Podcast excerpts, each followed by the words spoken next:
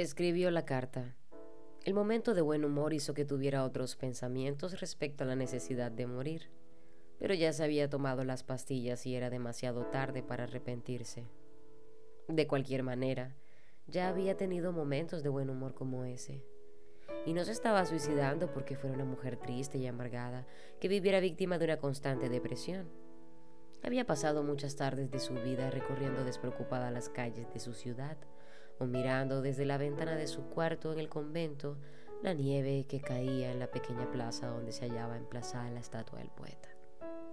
Cierta vez se había quedado casi un mes flotando en las nubes porque un hombre desconocido en el centro de aquella misma plaza le había dado una flor. Se consideraba una persona perfectamente normal. Su decisión de morir se debía a dos razones muy simples y estaba segura de que si dejaba una nota explicándolas, mucha gente la comprendería. La primera razón, todo en su vida era igual, y una vez pasada la juventud, vendría la decadencia, la vejez le dejaría marcas irreversibles, llegarían las enfermedades y se alejarían los amigos. En fin, continuar viviendo no añadía nada, al contrario las posibilidades de sufrimiento se incrementaban notablemente. La segunda razón era más filosófica. Verónica leía diarios, miraba televisión, estaba informada de lo que pasaba en el mundo. Todo estaba mal y a ella le era imposible remediar aquella situación, lo que le daba una sensación de inutilidad total. Dentro de poco, sin embargo, tendría la última experiencia de su vida y esta prometía ser muy diferente. La muerte. Escribió la carta para la revista, dejó el asunto a un lado y se concentró en cosas más importantes y más propias de lo que estaba viviendo o muriendo en aquel minuto. Procuró imaginar cómo sería morir, pero no consiguió llegar a ningún resultado. De cualquier manera, no tenía que preocuparse por eso, pues lo sabría en pocos minutos. ¿Cuántos minutos? No tenía idea. Pero le encantaba pensar que iba a conocer la respuesta a lo que todos se preguntaban. ¿Dios existe? Al contrario de mucha gente, este no había sido la gran discusión interior de su vida. En el antiguo régimen comunista, la educación oficial afirmaba que la vida acababa con la muerte y ella terminó acostumbrándose a la idea. Por otro lado, la generación de sus padres y de sus abuelos aún asistía a la iglesia, solía orar y hacer peregrinaciones y estaba absolutamente convencida de que Dios prestaba atención a todo lo que le confiaban. A los 24 años, después de haber vivido todo lo que le había sido permitido vivir, y hay que reconocer que no fue poco, Verónica tenía casi la certeza absoluta de que todo acababa con la muerte. Por eso había escogido el suicidio, la libertad, por fin, el olvido para siempre. En el fondo de su corazón quedaba la duda. ¿Y si Dios existe? Miles de años de civilización hacían del suicidio un tabú, una afrenta a todos los códigos religiosos. El hombre lucha para sobrevivir y no para entregarse. La raza humana debe procrear. La sociedad precisa de mano de obra. Una pareja necesita una razón para continuar unida, incluso después de que el amor se extinga. Y un país requiere de soldados, políticos y artistas. Si Dios existe, lo que yo sinceramente no creo, sabrá que el entendimiento del hombre tiene un límite. Fue él quien creó este caos, donde reinan la miseria, la injusticia, la codicia, la soledad. Su intención debe haber sido excelente, pero los resultados son nefastos.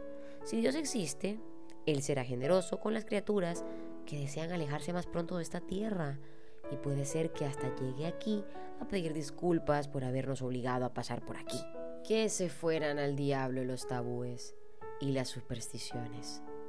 Su religiosa madre le decía, Dios conoce el pasado, el presente y el futuro.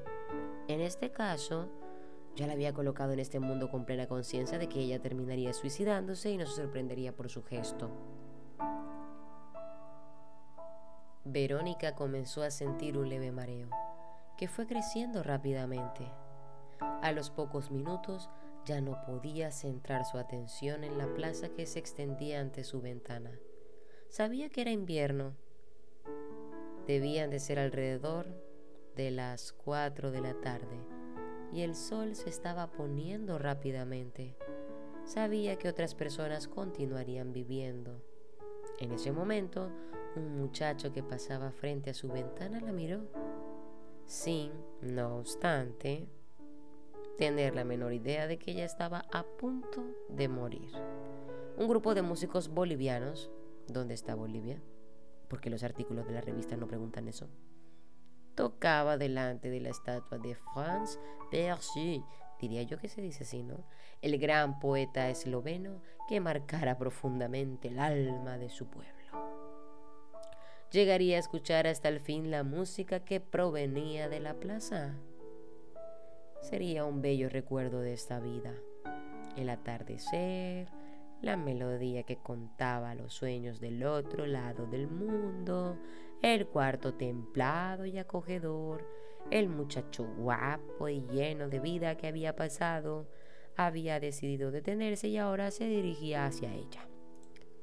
Como se daba cuenta de que las pastillas ya estaban haciendo efecto, él sería, con toda seguridad, la última persona que vería.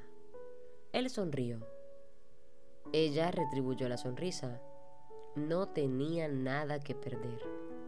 Él la saludó con la mano. Ella decidió fingir que estaba mirando otra cosa. Al fin y al cabo, el muchacho estaba queriendo ir demasiado lejos. Desconcertado, él continuó su camino, olvidando para siempre aquel rostro en la ventana. Pero Verónica se quedó satisfecha de haber sido deseada una vez más. No era por ausencia de amor por lo que se estaba suicidando.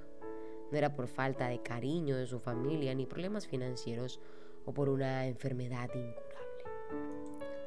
Verónica había decidido morir aquella bonita tarde de Ljubljana con músicos bolivianos tocando en la plaza, con un joven pasando frente a su ventana y estaba contenta con lo que sus ojos veían y sus oídos escuchaban.